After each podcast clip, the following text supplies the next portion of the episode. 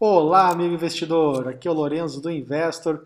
Hoje, 10 de janeiro, quinta-feira, vamos começar então a nossa análise do dia do mundo das criptomoedas. Antes de começar, lembrar a todos, quem puder aí, se inscreve no canal, ativa o sininho, dá um like no vídeo. A gente está aí querendo sempre melhorar no nosso, nosso, nossas análises diárias. Então, isso ajuda bastante nós aqui no canal. Seguinte, começar então pela análise aqui do mercado como um todo é, mercado em queda, é, na madrugada aí, o, passamos por um movimento de dump aí, uma queda forte em um curto espaço de tempo, né? Forte até por ali, porque para ser um dump mais de verdade, deveríamos ter uma queda bem mais significativa, mas pelos padrões dos últimos, das últimas semanas aí, é, essa queda foi bem significativa. significativa.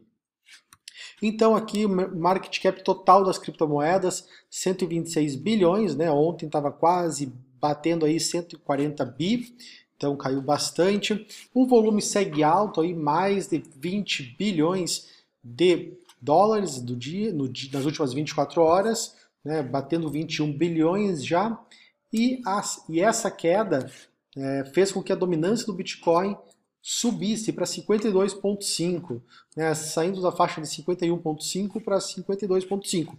Por quê? Porque as altcoins aí estão caindo de forma muito mais significativa. Né? Então, vamos passar aqui todo o CoinMarketCap para ver os destaques. A gente já vê aqui Ethereum aí com uma queda maior de 10%, 12% praticamente. Bitcoin Cash, quase 15% de queda. Litecoin 12%, né? Bitcoin SV 10, Cardano que vinha aí é, se sustentando acima dos 5 centavos, voltou a ter forte queda e hoje está caindo 12%. E IOTA também mais de 10%. Não vou falar todas que estão ganhando mais de 10, senão vou ficar o dia inteiro falando. Mas então aqui vamos passar o olho. A Ethereum Classic segue em queda, com ainda nos desenrolar do do ataque, do ataque de 51% na cadeia, né, no blockchain. É, não foi tão significativa a queda, levando em consideração o mercado como um todo. As stablecoins aí se mantendo estáveis, naturalmente. E a Chainlink aí, que estava subindo bem, está aí caindo também 12%. Status subindo 9%. Então eu vou olhar depois ver do, do que se trata essa criptomoeda que eu não conheço. A Aurora né, segue aí é, sustentando uma alta, né, 3%. Hypercash 3%, Maximum Coin também não conheço, volume baixo, deve ser negociada em pouquíssimas exchanges, né, então 3% de alta. Aqui, então é isso, meus amigos. Aí é realmente pouquíssimos ativos é, no positivo, né? pouquíssimas altcoins, no geral é em queda. Vamos então olhar aqui o, o gráfico e ver, fazer a nossa análise do dia. Bitcoin então aí sofreu esse movimento de dump, né? Até vou abrir o gráfico intraday de uma hora para ficar bem claro qual momento isso ocorreu. Ele veio, veio então para casa dos 3.700, sendo negociado agora aí a 3.779, 3.780. Muito importante que não perca aí o nível de preço em torno dos 3.700, que isso sim vai poder levar ele aí de novo é, até as mínimas aí de 3.100 né, que tivemos é, recentemente. Então, essa queda forte, mas está dando sinais que vai segurar nesse suporte e isso pode até mesmo, até mesmo abrir uma oportunidade de compra em Bitcoin, né? Para aqueles investidores que querem fazer um trade. Mas isso aí a gente vai analisar e enviar uma recomendação sob medida. Então, o Bitcoin está nesse, nesse nível de preço, né, caindo 5,57%. Vou abrir, como prometi, o gráfico intraday de uma hora. Então, aqui a gente vê claro que isso, esse movimento aí de vendas, movimento de short, de, de encerramento de posições com, compradas, é, ocorreu às quatro da madruga. Né? Então, ah, nesse horário aí ocorreu esse, esse movimento rápido, como é natural nas criptomoedas, né? esses movimentos rápidos e fortes. Né? Então, e isso ocorre, ocorreu mesmo né, deu uma correlação bem interessante com, com o encerramento de posições long na Bitfinex. Né? A Bitfinex a gente consegue é, ela mensura as posições compradas e vendidas, né, é, o que utilizam funding, né, alavancagem. Então aqui no caso, nesse nesse momento a gente vê que nas as quatro horas, né, também teve um grande encerramento dessas posições daquelas pessoas que estavam apostando na, na, na alta, né? Então não eram só compradores, eram pessoas que estavam, que estavam até mesmo alavancando na ponta comprada, encerraram posições nessa mesma hora, né? Então aí isso aí pode ter é, é, esse ajuste de posições né, compradas ter, ter gerado esse, esse, esse dump na, no Bitcoin, que trouxe todas as outras criptomoedas para baixo, né, também as altcoins muito mais, como nós já falamos. E é, nossa segunda moeda sempre analisada, que sofreu muito, foi o Ethereum aí, cai 12%, né? Então começou a queda às 4 horas da manhã e a queda do Ethereum se prolongou. Né? Então o Ethereum aí perdeu, perdeu mesmo é, um suporte que era, não era muito forte, mas é, passou reto, como a gente fala, e veio para outros níveis de preço aí já na faixa dos 130 dólares. Eu vou abrir o gráfico diário. A gente tem uma visão aqui. Também já veio direto aí para uma outra faixa importante de preço, né, em torno de, cento, de 130, 128. Então também é bom que segure aí.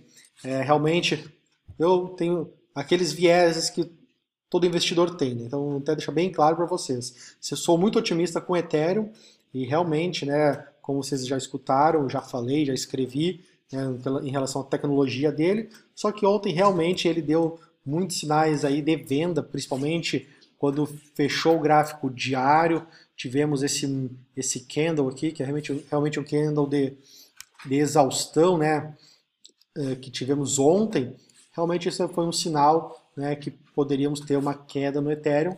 Não entrei vendido porque confio muito no projeto e muitas vezes é, não, faço operações de curto prazo, pois acredito no projeto em médio e longo prazo. Então seria uma oportunidade de eu ter aumentado o número de Ethereums, mas é, fica aí a mensagem então, por isso também gosto de dividir bem a minha carteira de investimentos hold, né, de longo prazo e também carteira de trade, né? Então, trade faço pontualmente, né? Faço operações na Binance ali, de forma como a gente recomenda para os nossos assinantes e manter uma carteira mais robusta aí de hold e o Ethereum é um dos ativos. Então, passando aqui é, no olho em outros também, é, no caso, o XRP, né, aquele triângulo vem se confirmando que a gente perdeu a base inferior dele e podemos aí buscar é, os 33 centavos, é bom que segure aí também. A gente vai ver em outros criptoativos movimentos muito semelhantes, né? É, suportes né, nesse curto prazo muito parecidos com o do Bitcoin, com alguma pequena variação. Diferente disso, né, a gente vem aqui para uh, Tron, né, TRX, que ontem seguiu subindo, ontem e hoje seguiu subindo, mas agora recua, né? Chegou aí a bater é, 3 centavos e meio e agora aí tá 2 centavos e 2 centavos e 7. Então, Tron aí também hoje entregando bastante. Então, até até Tron tá aí está, tem, um, uma resistência a ser superada nessa faixa de 2 centavos e 7. Vamos ver se vai sustentar aí, né? vai ganhar um fôlego para continuar subindo ou não. 9 minutos, meus amigos, nem falei das notícias ainda. vamos lá, então, vamos passar aqui rapidamente algumas notícias importantes que eu julgo nós, importante nós conhecermos, sabermos. Então, aí, é, interessante dado da blockchain do Bitcoin, que o número de transações diárias na rede do Bitcoin bateu as máximas no último ano, né? Então, voltou aí, passou de 280 mil transações por dia, ainda mais, ainda longe das, quatro, das 400 mil transações dia, que foi o volume que se conseguiu em dezembro de 2017. Foi aquele período também que as taxas estavam altas né, e, a, e a rede estava lenta.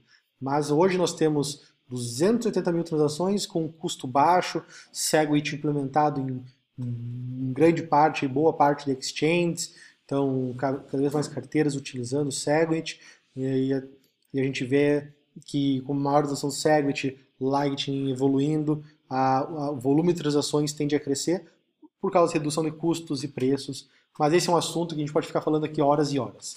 Mas bem interessante esse dado também, que mostra que estão utilizando a rede. Então, algumas notícias aqui da Tron, que teve um no, contratou um novo chefe na área de compliance, Consensus 2.0. Interessante aqui a visão do DCG Group, né, que aposta aí, prevê que a infraestrutura de blockchain vai crescer muito em 2019. Ah, importante aqui o BIM, projeto que eu já falei outro, em outro, outro dia, né, projeto novo, que anunciou uma vulnerabilidade numa, na wallet. Então, foi de, detectaram essa vulnerabilidade e já estão tomando as providências. Então era isso aqui no, no The Block Crypto, que é um vídeo interessante. Aqui no CCN me chamou a atenção é, uma apuração que fizeram sobre a moeda Dash. Né? Dash é uma moeda que preza aí por velocidade, é, tem opções de anonimato também, é, é, uma moeda que nasceu aí, com, fugiu outro nome que ela, que ela tinha quando ela nasceu, é uma moeda que eu gostava, mas fiquei cada vez mais reticente, né, por, por, por questões operacionais dela, e realmente aqui um fato bem, bem interessante que saiu, que identificaram que um minerador possui aí mais, um pouco mais da metade, de 50% né, do hash rate da moeda Dash. Né? Então, no caso, três, três wallets né, e um minerador, no caso Nice, nice Hash, né, teriam é, mais de 50% dessa, desse poder de mineração e que com isso conseguem aí ganhar em torno de 2, 2 milhões de dólares né, né, nos, últimos, nos, últimos, nos últimos tempos com, é, com mineração de Dash. Isso é, pode ser um problema, mas ainda tem que ser melhor analisado. E, por outro lado, se eles estão recebendo tanta moeda, eles vão fazer de tudo possível para manter o preço alto, entre aspas, né? não desvalorizar, não atacar, não, não, não serem injustos, né? vão se manter honestos na mineração, no processamento de transações, para também não terem perdas, né? Então, mas é não é muito não é bom ver que é, três endereços, né, é, uma pessoa, um grupo de pessoas em conjunto domine uma moeda. Então fica fica aí fica aí o alerta né, sobre sobre a moeda Dash. Tecno, tecno, tecnologicamente ela tem algumas questões interessantes. E também na parte de marketing eles são muito fortes, né? Porque eles realmente têm um, um fundo de reserva para investir bastante. Mas era isso aqui. Vamos ver se tem mais alguma notícia.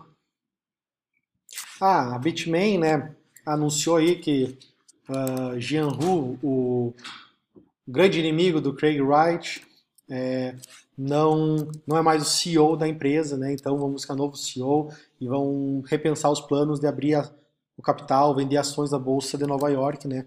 Mas isso, isso já com o novo CEO, não mais com Jihan Hua, que era aí o cofundador da empresa e que se envolveu nas polêmicas nos últimos tempos.